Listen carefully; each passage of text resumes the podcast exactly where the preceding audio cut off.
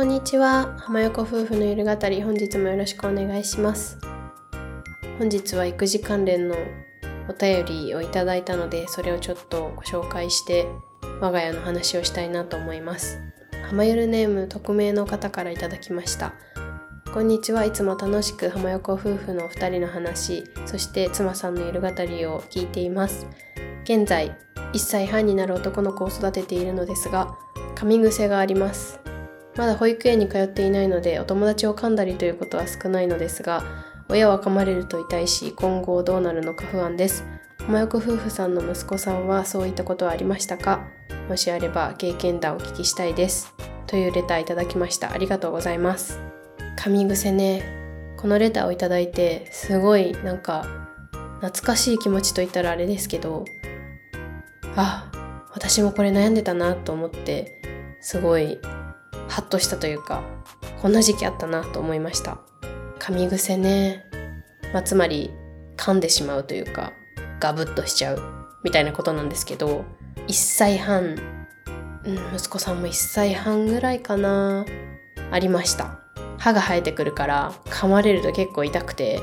あざになったりとか内出血したりとかもしてました我が家も、まあ、周りのね子育てしてるお母さんとかお父さんに聞くと結構子供によるというか噛み癖ある子もいるし全然ない子もいるしみたいな感じで本当にその子の性格とかなんだろうな好奇心とかそういうのに関わってくるのかなと思うんですけど息子さんはありました。で我が家も結構悩んでたというかなんでだろうみたいな。私たちの育て方が悪かったのかなとかちょっと思っちゃったりとか今後大丈夫かなとかそういう不安とかもあったしなんか YouTube とかすごいネットとか検索しましたね。でまあたどり着いたのがやっぱ年齢的なものだから、まあ、しかもその1歳半っていうのは叱る年齢でもないというかまだわからないし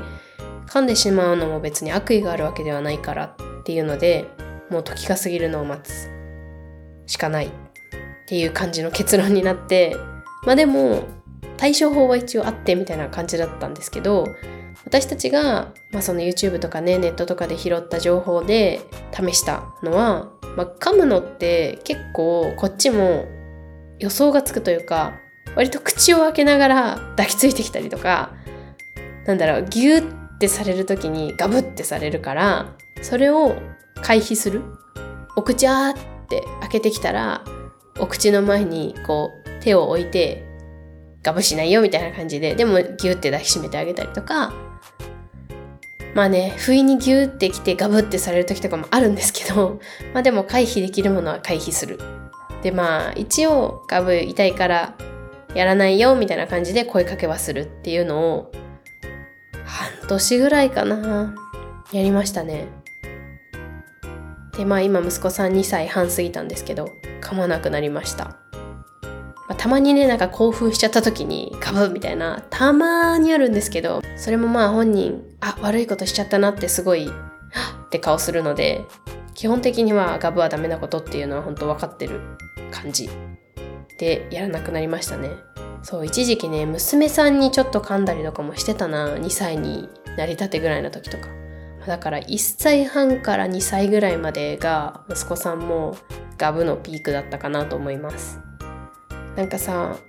ネットでね私も検索した時になんか噛むのは愛情不足だみたいな感じのねうんサイトというかなんかそういうこと書いてあるのもあるんですけどそれは絶対ないと思います。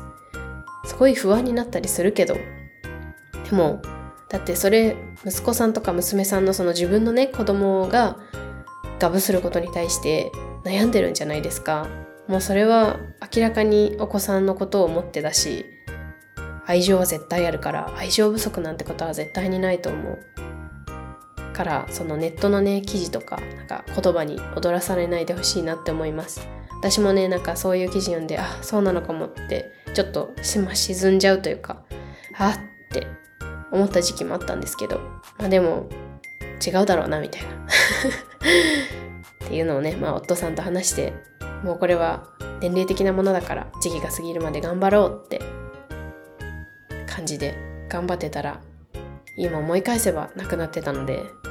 本当にいつの間にかきっと噛み癖っていうのもなくなると思います。